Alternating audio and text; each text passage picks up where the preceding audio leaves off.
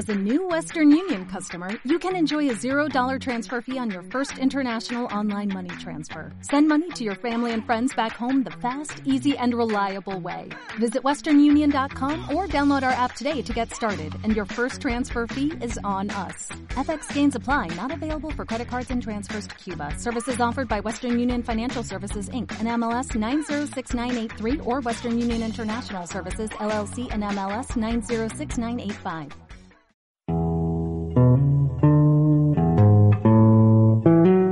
Las opiniones, comentarios y juicios expresados en el programa que escucharás a continuación son responsabilidad del presentador y sus entrevistados, por lo que no representan la posición de la emisora de la Universidad CES, ni mucho menos de las organizaciones con las que ellos están vinculados.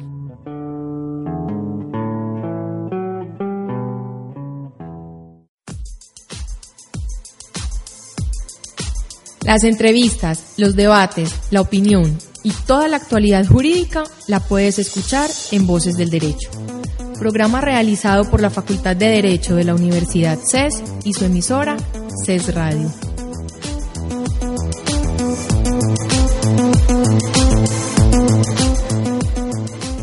Cordial saludo a todos los oyentes que nos acompañan hoy en Voces del Derecho, proyecto realizado por la Facultad de Derecho de la Universidad CES facultad que se encuentra en proceso de acreditación en alta calidad, así como por su emisora en Internet, CES Radio. Mi nombre es José David Arenas, docente de la universidad, y es un placer compartir este espacio con ustedes. En el programa presentaremos pensamientos y resultados de investigaciones sobre problemas jurídicos.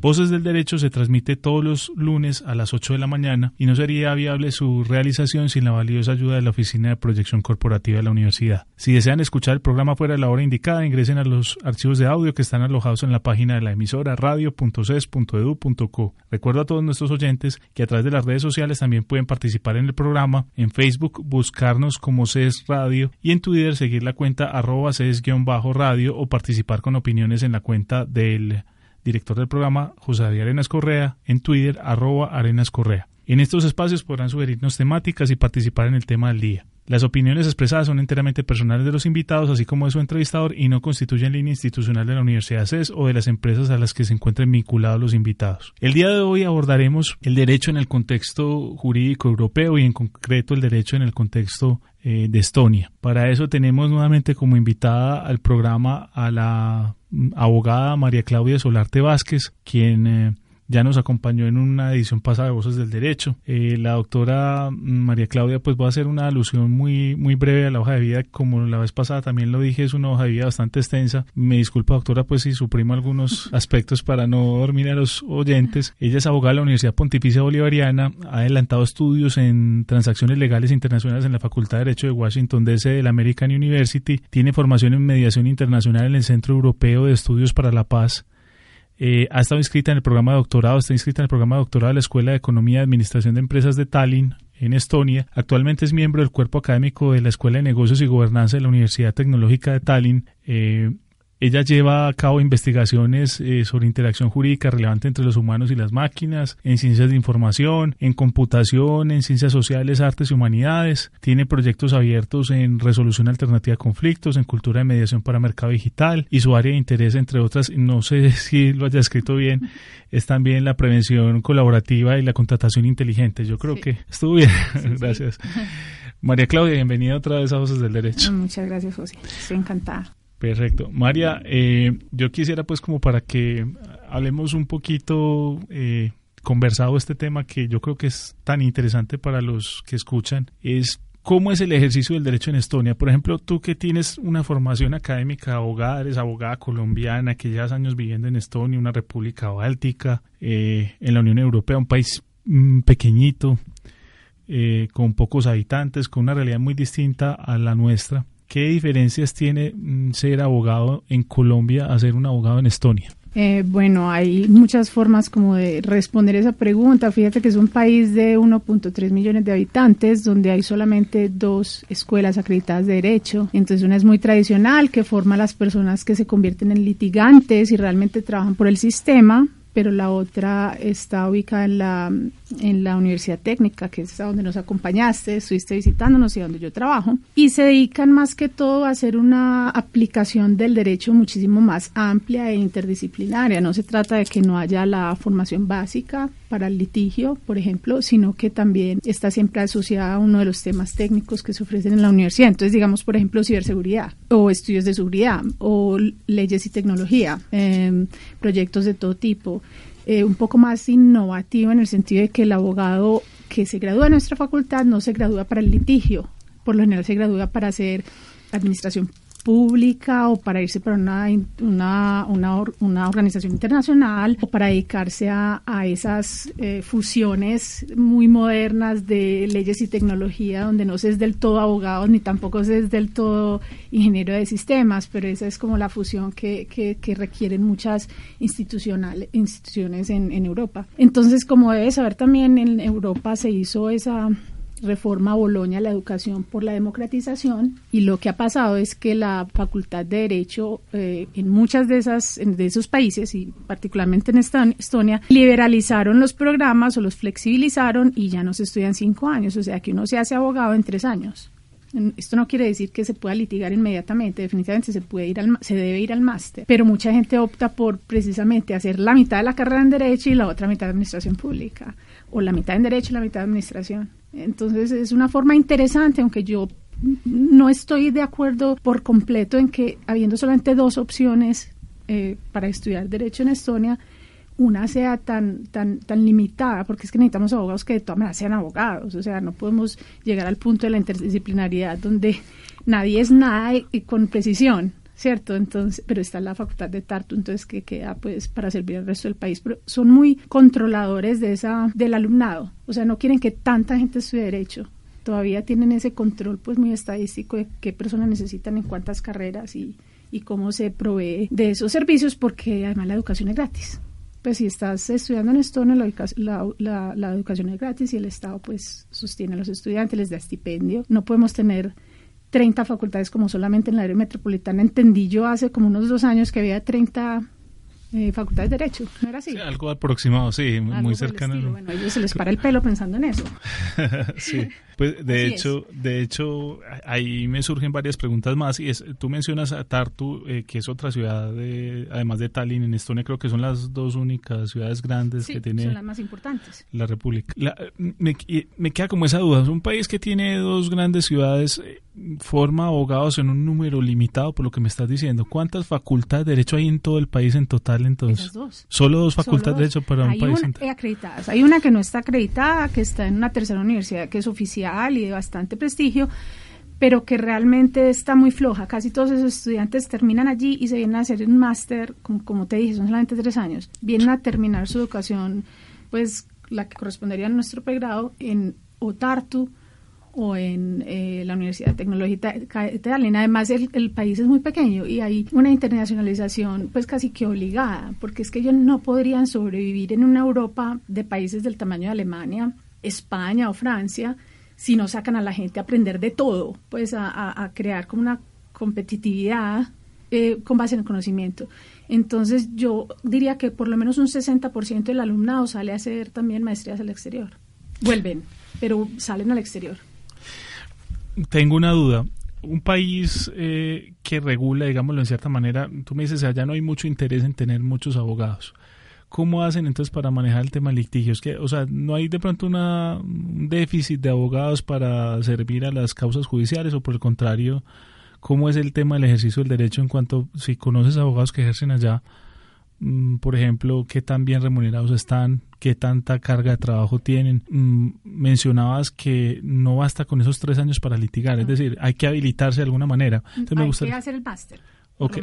Tienes que tener máster y precisamente en qué área debe ser el máster para poder litigar, por sí, Simplemente derecho. Entonces, después de esto, tienes que habilitarte más aún, tienes que hacer unas pruebas judiciales, eh, trabajar en la procuraduría o, en, o hacer unas como unos internados, es algo así como unos internados y presentar algo como unos eh, preparatorios, son tres nada más, eh, que, que, te habilitan, sacas pues como tu licencia de, de, litigante, pero te puedes quedar sin esas licencias y ser asesor, por ejemplo, en un ministerio. O sea, te, habilita para otro nivel, no para el litigio. El litigio es el nivel más alto, por ejemplo, ser juez eh, requiere aún más eh, certificaciones y más formación. Exactamente. Entonces eso depende del nivel al que estés. Ahora me preguntaste que si hay la oferta puede ser suficiente. absolutamente. Es que son 1.3 millones de habitantes, es un país muy tranquilo, poco litigioso, eh, no es porque opten por la resolución alternativa de los conflictos, porque cero, o sea, no, no, no han podido instaurar esa cultura alternativa, pero no se litiga, no se litiga tanto y las causas son muy pequeñas. Las causas más grandes son internacionales, ¿cierto? Eh, con base, por ejemplo, en la, en la Convención de, Venta Internacional, pero entonces eso se hace con eh, abogados externos, por ejemplo, o el modelo de trabajo es mucho como el americano que hacen eh, bufetes de abogados, que hay unos que son senior, otros que son junior y está el staff, pues, o los internos que hacen todo el trabajo. Ese tipo de, de, estructura se forma mucho, no el abogado independiente, casi no. Entonces estas firmas también son muy internacionales, por lo general muy asociados con suecos, con finlandeses y con otros países bálticos. Entonces los suecos y los finlandeses le dan tracción a esas firmas porque son pues, muy famosas sabes pues que la, la pues el Estonia volvió a ser independiente en el 91, pero estas firmas son estas compañías de abogados son, de mucho más, sí, mucho. que la nueva, no que la República, porque la República te cumple 100 años ahora, este año, sino que son eh, anteriores a, la, al 91 y son muy famosas en el mundo. Entonces, esta gente sí tiene mucha experiencia y le da mucha atracción, pues, como a esas firmas de abogados de Estonia. Entonces, somos somos, son muy pocos, no, yo no litigo, yo no soy abogada en Estonia, eh, pero soy internacionalista. Entonces yo, por ejemplo, puedo hacer asesorías, ¿cierto? Ellos contratan mucho por fuera, la asesoría privada, por ejemplo, para el manejo de riesgo contractual, cosas de ese estilo. Entonces es otra forma muy dinámica como de complementar las, las capacidades de las firmas de abogados. Pues no dependen del genio, pues el gurú del derecho, el único que gana todos los pleitos, no. Son, todo es trabajo en equipo dentro de esa forma de, de, ver pues el derecho yo conecto esto con algo cultural que percibí cuando estuve en Estonia que fui invitado por la doctora María Claudia y, y me sorprendió mucho ver eso allá. Yo como que hay dos, dos niveles o dos capas de cultura, precisamente hablando de esa liberación que hubo en el 91, como los rusos que están, que son como una cultura al, margen de los, de los mismos estonios y el estonio como tal. Yo quisiera saber, e, esa comunidad rusa que está como tan aparte, que está como tan separada, eh, ¿cómo participa en los circuitos del derecho? Me explico. Por ejemplo, un ruso, eh, los rusos manejan sus conflictos de forma distinta o acuden a la jurisdicción con los estonios o hay cierta segregación o cierta división en esos aspectos. ¿Tiene algún mecanismo diferente de resolución de conflictos?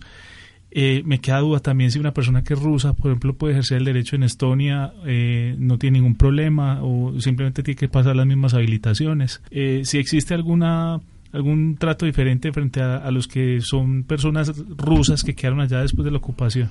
Mira, refleja lo cultural, en el sentido de que sí hay mucha segregación, pero no es institucional, sino que es como hecho. Mm, si, si las familias estonias se relacionan con las estonias y hay pues más afinidad entre los rusos, aunque sean eh, rusoparlantes de otros países que no sean Rusia, por ejemplo Bielorrusia o, o inclusive Ucrania u otros, otras repúblicas de la ex Unión Soviética sí tienen formas distintas de manejo de conflicto, culturalmente hablando, en el sentido de que, por ejemplo, o sea, sin ningún tipo de apasionamiento ni, ni, ni, ni ni, sin ser tendenciosa. Casi todos los, los problemas eh, penales son entre rusos. Por ejemplo, mi hijo que estudia Derecho, estudia Derecho y hizo una, una un internship, una, una práctica en la Procuraduría. Estuvo cuatro semanas o cinco, estuvo revisando como unos 80 casos y no había ni siquiera un en penal, pues, básicos.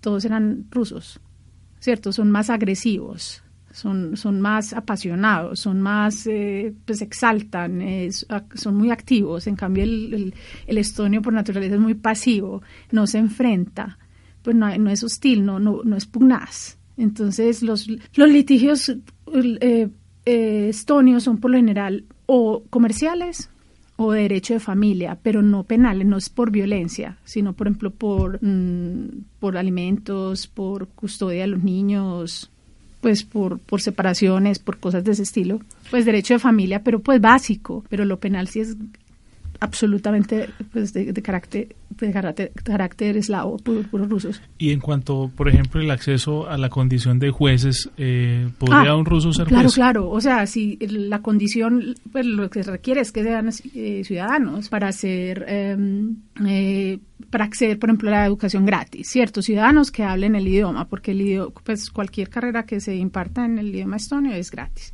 y luego la habilitación es igual para cualquier persona. Es decir, hay abogados ejerciendo rusos y podría haber eventualmente jueces rusos. Eh, sí, son rusos. Lo que pasa es que en Estonia se diferencia mucho la ciudadanía de la nacionalidad, ¿cierto? Entonces el ruso es ruso con ciudadanía estonia. O sea, no, no se unifican esos dos conceptos. Nadie, ninguna persona que no tenga, pues que tenga una sangre que no sea estonia puede ser nacional estonio. Serán rusos, pero con ciudadanía. La ciudadanía sí pues le da todos los derechos que cualquier otro ciudadano, los mismos. Perfecto. Bueno, con este eh, tema eh, contextual vamos a una pausa para seguir abordando otros asuntos al respecto. En Voces del Derecho conocerás la actualidad jurídica con la visión profesional y especializada de expertos académicos. Por medio de entrevistas, debates y opinión se abordan temas sociales en un lenguaje sencillo Voces del Derecho, programa realizado por la Facultad de Derecho de la Universidad CES y su emisora CES Radio.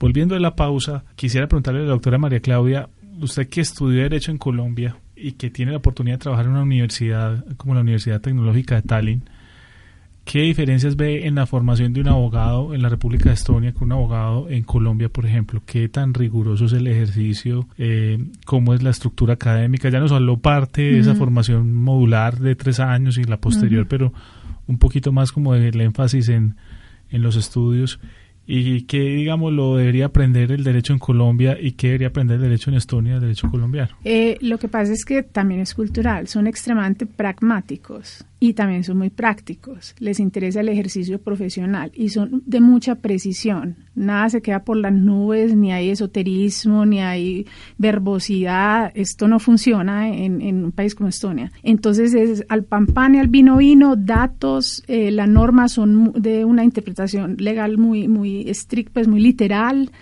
Mm, casi no tienen formación teórica porque es que en tres años se tiene que estudiar lo básico, pues lo fundamental eh, y la parte de eh, máster es más em, pues más concentrada en ciertos aspectos, por ejemplo en derecho internacional, no se puede extender tanto en lo que nosotros aprendemos aquí, sociología jurídica y Savigny, que dijeron Potier, nunca, jamás, estas personas nunca oyen de este tema, solamente el académico, el que tiene perfil académico, pues hace ese énfasis o eh, continúa a estudiar de doctorado pero están muy orientados a la práctica, y no solamente la práctica del derecho, sino la investigación, porque casi toda la docencia se hace con base en proyectos y como retos. Por ejemplo, yo hice el, experimento el año pasado de darles esta clase de, contratación internacional de forma un poquito más teórica, porque estaba viendo que no me sabían escribir, no me sabían leer muy bien, que necesitamos escribir tesis mejores, pues como posicionarnos un poquito más en ese sentido.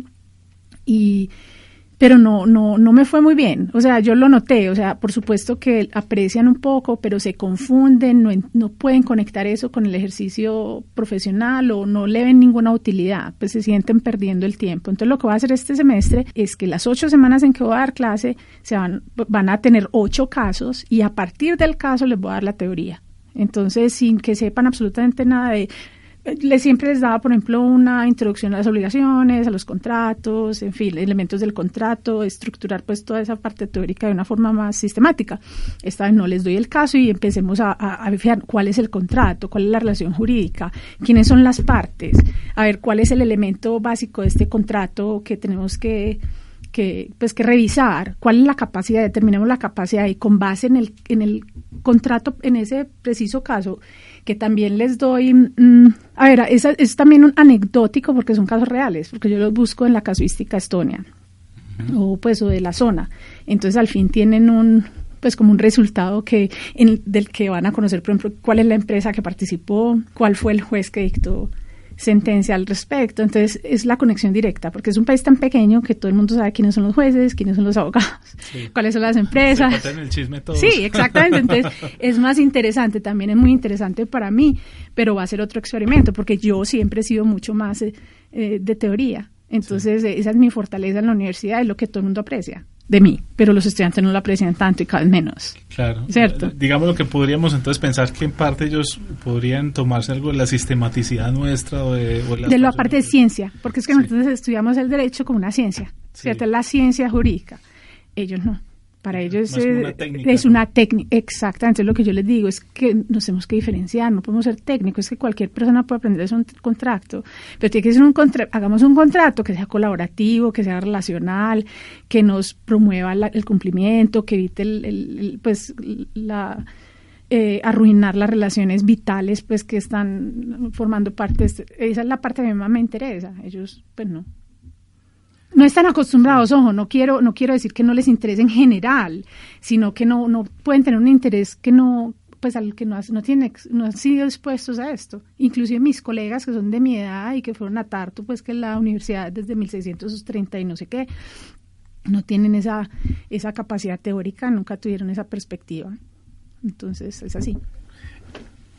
¿Qué podría, por ejemplo, uno mm, ver en cuanto a innovación en relación al derecho en Estonia? ¿Qué, qué, perspectiva le ofrece innovadoras a un abogado la enseñanza del derecho en Estonia? Eh, es que es extremadamente, a ver, la necesidad, es la necesidad de posicionarse en Europa de mantener la, el nivel académico, de mantener las universidades vivas porque son públicas. Entonces ellos necesitan producir, tener estudiantes y mantener los estudiantes. Entonces había que buscar un nicho, pues una, una forma de, de, competitividad y esa fue la tecnología porque es que esa sociedad es muy, es muy ansiosa de, de modernizarse. Entonces, como esa es la fortaleza, también es la fortaleza de la academia y para los abogados también. Entonces, así fue como, por ejemplo, la primera facultad en, en la región que hubo sobre leyes y tecnología se fundó en la universidad nuestra y todavía se mantiene como un área de énfasis en el máster. Hay, hay, dos tipos de máster en la universidad, en nuestra facultad.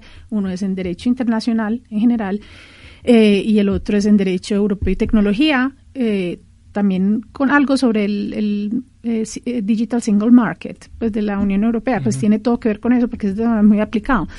Esa es la fortaleza. Eh, innovación en todo, pues eh, ciberseguridad, por ejemplo.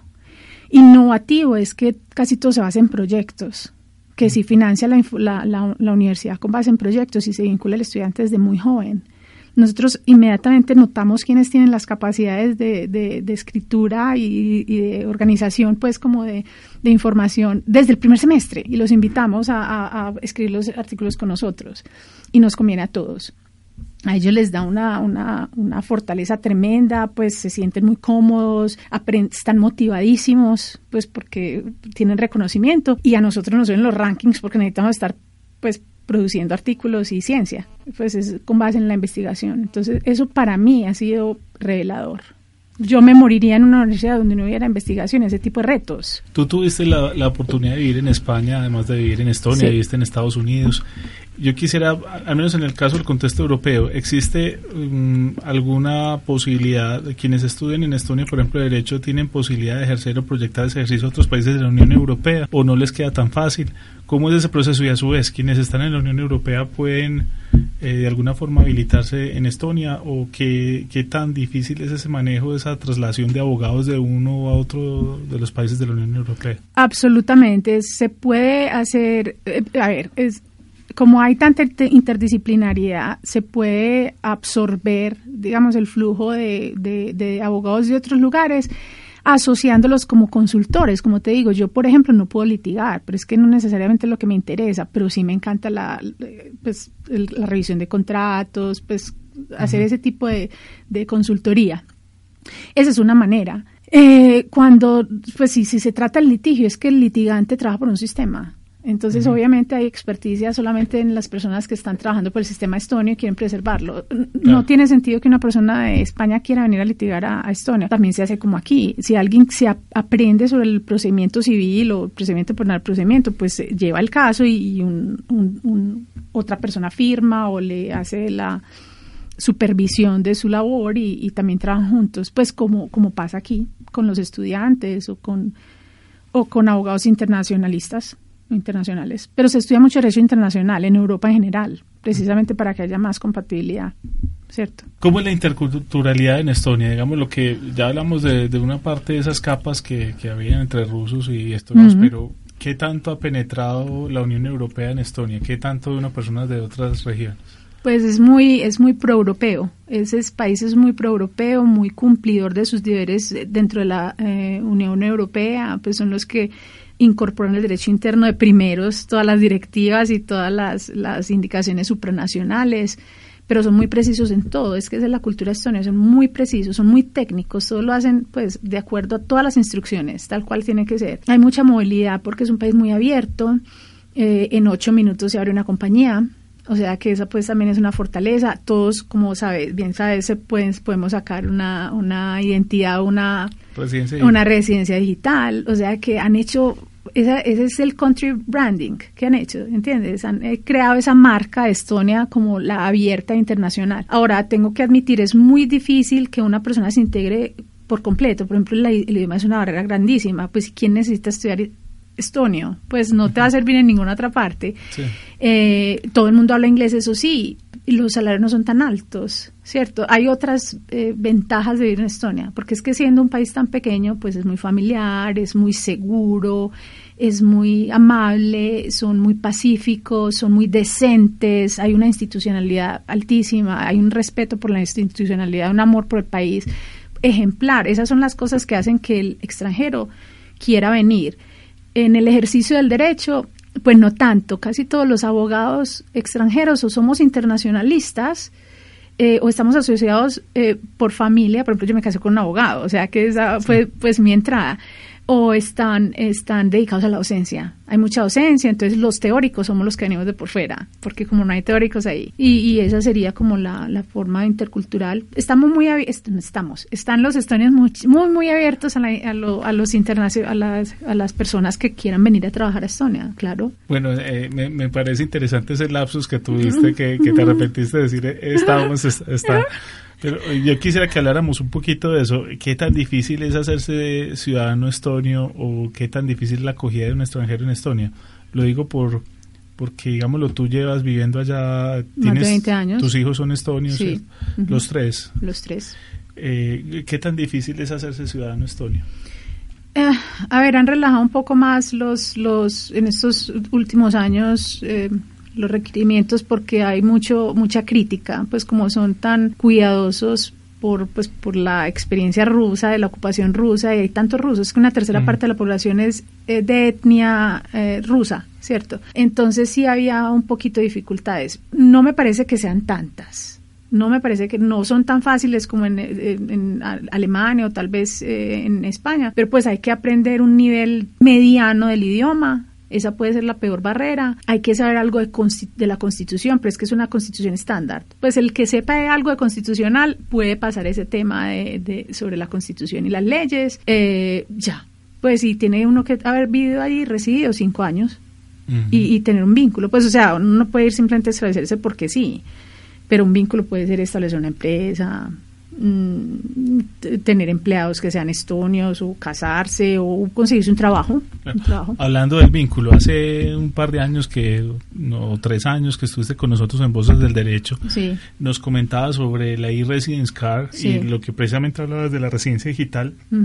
Y en su momento eso pues está relativamente iniciando, ya hay una experiencia más larga. ¿Qué tanto ha servido? ¿Qué tanto ha vinculado personas del mundo con Estonia? ¿Qué tantos residentes digitales tiene Estonia en estos momentos? ¿Y cómo ha jugado eso pronto con el derecho y con la interacción de instituciones, de contratos, de sociedades y incluso tributarios de extranjeros con Estonia? Sí, a ver, yo me relajé mucho, en eh, estaba muy involucrada con ese tema en esa época porque estaba haciendo una investigación y estaba dando una materia que tenía, pero yo hace por ahí dos años que me relajé. La, por, sobre todo porque también el tema ah, como que se mitigó, no hay tanta, no hay tanta pues tanta, no dan tanta bomba con esto. Y hay una crítica bastante, pues como consistente sobre ese sistema y es que los, lo que uno adquiere con esa residencia, pues no es tan claro. O sea, eh, por ejemplo, sí se puede eh, mm, abrir, por ejemplo, una empresa en muy corto tiempo, pero no se puede abrir una cuenta de, de banco de, hecho, te cuento la experiencia. Yo intenté abrir una cuenta cuando estuve allá. Eh, no me fue posible porque tenía que volver al otro día. Bueno, entonces saqué la e-Residence Card. Eh, además, pues obviamente pues un colombiano ya llega a abrir una cuenta pues con su pasaporte y, nosotros los colombianos cargamos nuestro estigma mundial. Por supuesto, pues que querrían verificar. Pero cuando ya después tengo la e-Residence, pues en últimas no, no, no la pude abrir cuando volví. Pues la verdad no, lo he vuelto a intentar. Y me parece muy curioso eso. ¿En qué, por, por qué en últimas no se da esa posibilidad? Eh, de todas maneras, son cautelosas. Hay dos restricciones básicas. Una es que para abrir la cuenta hoy en día, no me acuerdo cómo era en esa época, hay que, hay que estar personalmente en, en la institución. Entonces, mucha gente puede abrirla, pero pues eh, puede eh, obtener la residencia, pero no puede ir a Estonia simplemente abrir una cuenta. Y la segunda es que los servicios bancarios son más costosos. Por ejemplo, te te cobran por abrir la cuenta solamente como 300 euros, son 250 o 300 euros, que no son significativos si uno va realmente a establecer un negocio allí o a, hacer eh, eh, emprendimiento, pero pues es un obstáculo que debilita como ese entusiasmo, ¿cierto? Es maluco, que, que ¿por qué me van a cobrar 250 euros solamente por abrir una cuenta? ¿Cierto? Entonces esa disponibilidad no está todo el tiempo pues como presente. Entonces esos esos pequeños detalles han hecho que, que se disminuya ese entusiasmo pero sigue, eso es como una un enabler, pues es, es, como una habilitación de una posibilidad que sobre la cual se pueden incrementar una cantidad de recursos. Yo creo que ellos simplemente están esperando para que haya un momento en el que puedan realmente montar sobre esa plataforma otras otras posibilidades. Esa es la impresión que me da, pero como te digo, yo estoy un poquito apartada de esa, de esa, de esa línea de investigación en este momento porque yo me dediqué al contrato inteligente por completo y al derecho al diseño legal. Bueno, vamos a una pausa.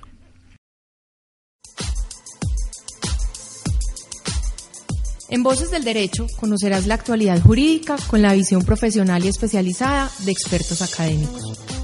Por medio de entrevistas, debates y opinión se abordan temas sociales en un lenguaje sencillo. Voces del Derecho, programa realizado por la Facultad de Derecho de la Universidad CES y su emisora CES Radio.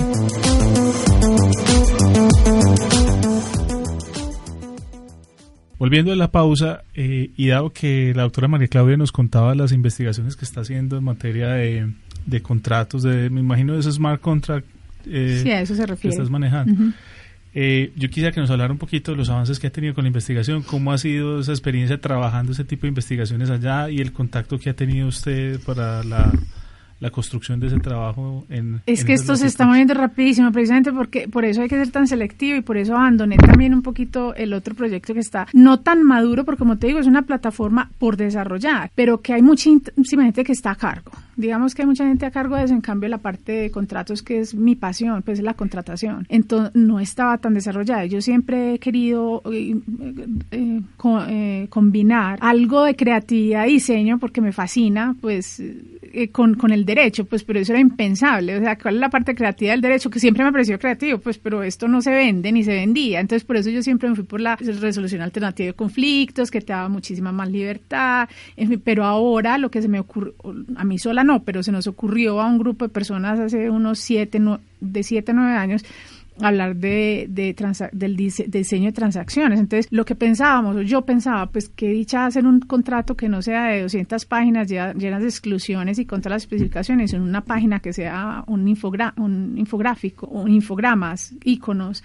Esto fue hace siete o nueve años, está muchísimo más adelantado hoy porque, pues, sobre todo las personas con las que yo empecé a pensar en estos temas estaban en alto en la Universidad de Alto en Finlandia y pues Alto es de un nivel pues que se comunican de tú a tú con Stanford, de Harvard y empezaron a crear esos hubs o esos centros de investigación sobre diseño legal. Pues yo participé mucho, pero de todas maneras muy modestamente desde Tallinn. Entonces, eh, lo último que hicimos como diseño legal, eh, redefinir el derecho para que sea más usable ¿cierto? Entonces, por ejemplo, un artículo que, que desarrollé yo fue los, los criterios de usabilidad, que no solamente sea lenguaje claro, sino que haya precisamente iconos, que haya, que se lea en determinado número de minutos, que las frases no sean tan largas, eh, eh, una cantidad de datos, pero son parámetros realmente medibles, ¿cierto? Esa es parte de la investigación que he hecho.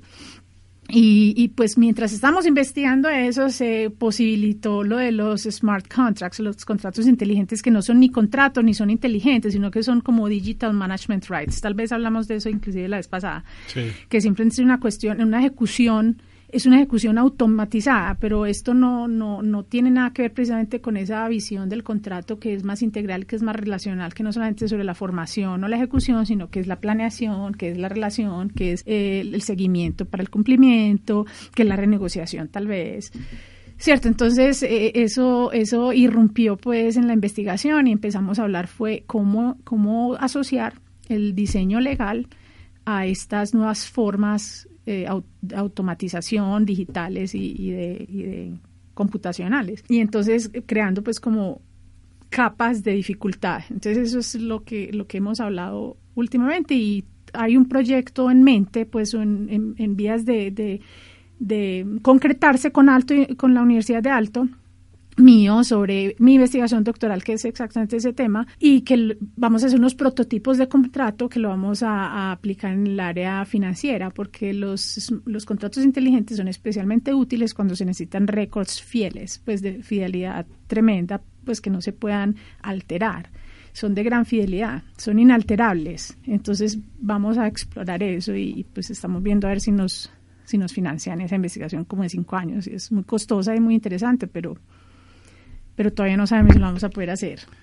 Bueno, eh, yo también le pregunto, ¿qué posibilidades hay para una persona, un estudiante, por ejemplo, del CES, que quiere hacer un intercambio, que quiere tener la experiencia en la Universidad de Tallinn o que quiere ser auxiliar en un proyecto como el que usted está llevando a cabo o, participar en otros proyectos de investigación que existen en, en Tallinn o en Tartu? ¿Cómo se puede acercar a ese estudiante de Estonia? ¿Qué posibilidades hay de hacer eso? Todas. Es que lo único que se necesita es gente. Y eso es precisamente lo que yo no entiendo por qué no, no podemos proveer desde Latinoamérica, que todavía tenemos esas formas de estudio, sobre todo el derecho, tan estructuradas, tan científicas, tan tenemos unas fortalezas. Yo cada vez que conocemos a un latino que viene a hacer algún tipo de curso nos quedamos descrestados, o yo no, pues porque yo los conozco, pero todo el mundo, Dios mío, pues esta gente sabe de todo, puede asumir cualquier, cualquier reto, son responsables, tiene una capacidad teórica pues impresionante. Entonces hay mucha pues como curiosidad sobre, respecto a los estudiantes eh, colombianos y latinoamericanos en general. Hemos tenido algunos argentinos. El problema es que hay que hablar inglés, eso es pues seguro, es la hay que hablar inglés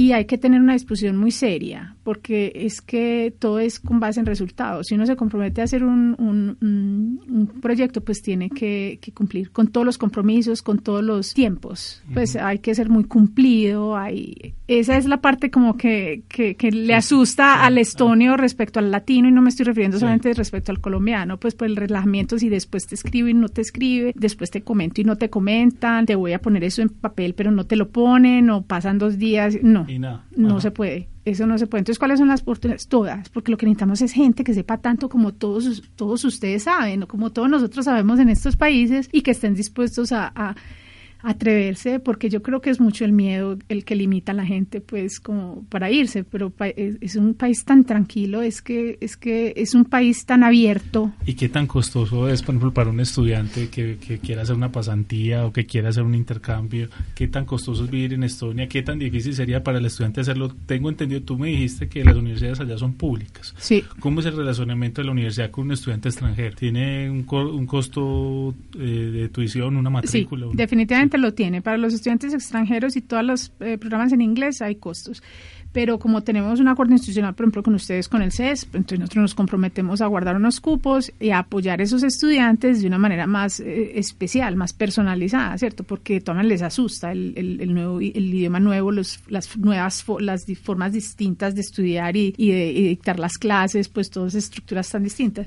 Entonces se les apoya. ¿Qué tan caro es? Yo diría que es cuesta una tercera parte de lo que costaría irse para España, para Alemania. Bueno, en Alemania hay, hay casos en los que son gratis, pues la gente habla más alemán, pues nadie va a estudiar estonio para que sea gratis, porque si estuvieran Estonia sería gratis.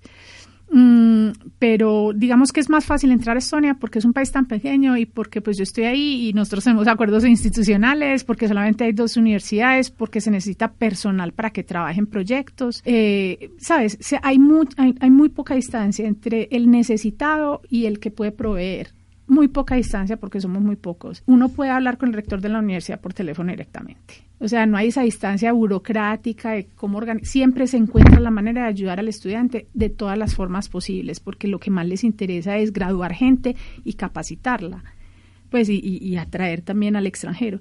Entonces, ¿cuál es, cuál es la posibilidad?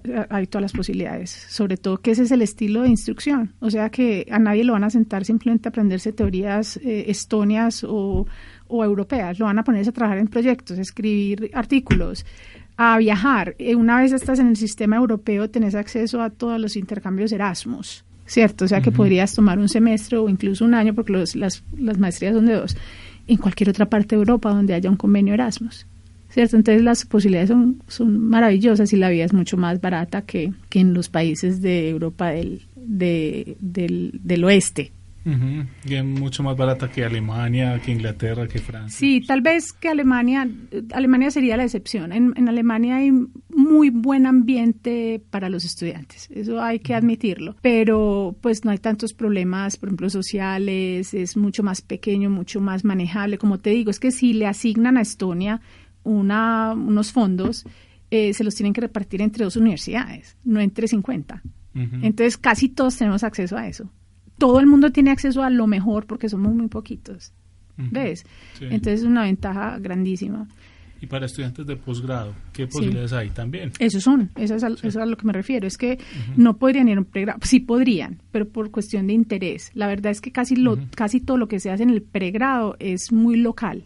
Entonces es muchísimo más interesante irse para un posgrado. Aunque nuestra universidad trata de darle un carácter un poco más internacional. Entonces, por ejemplo, nosotros tenemos, digamos que el 60% de los estudiantes son de Finlandia, vienen de Finlandia. Bueno, yo creo que ese mensaje que estás dando le queda muy claro a los que escuchan que hacen parte de la comunidad del CES. Básicamente es casi que hable con la decanatura y contáctese con María Claudia. Exacto. Me da pena hacerte una pregunta y, es si, si, quieres dar algún contacto tuyo en el programa. O, no, pues claro, con mucho gusto. Eh, José, que te contacten directamente, que, que, me puedes poner en contacto con cualquier persona, los asesoro, los ayudo, pues les explico lo que quieran.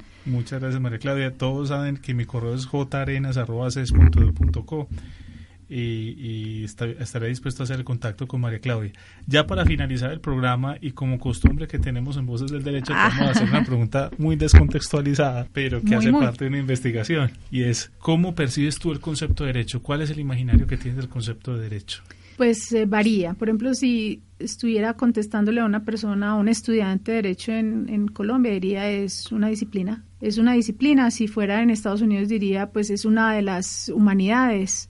Aunque yo tengo pues ese problema, yo veo el derecho como la ciencia social por naturaleza, porque fue la primera de todas.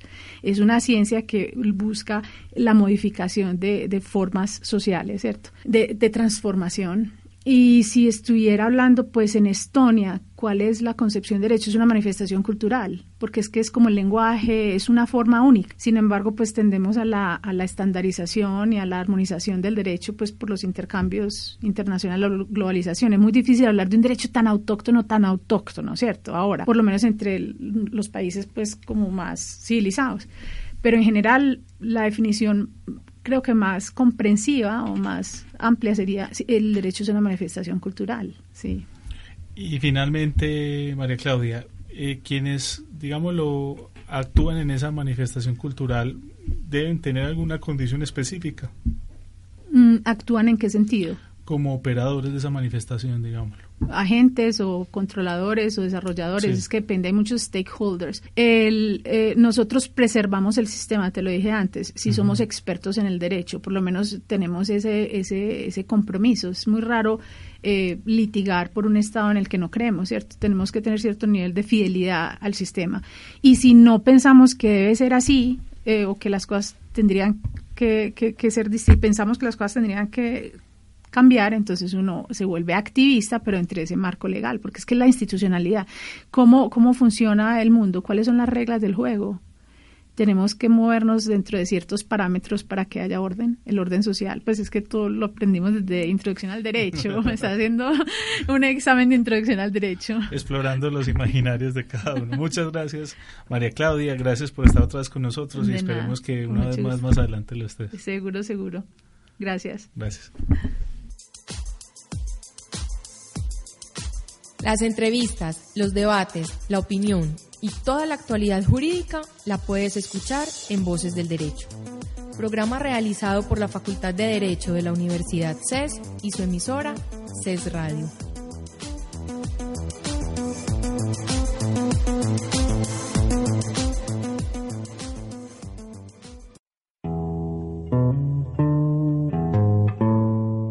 Te perdiste alguna de las emisiones en línea de esta semana, puedes escucharlas una vez más en nuestra programación el domingo o en nuestros archivos de audio ingresando a nuestro sitio web radio.ces.edu.co.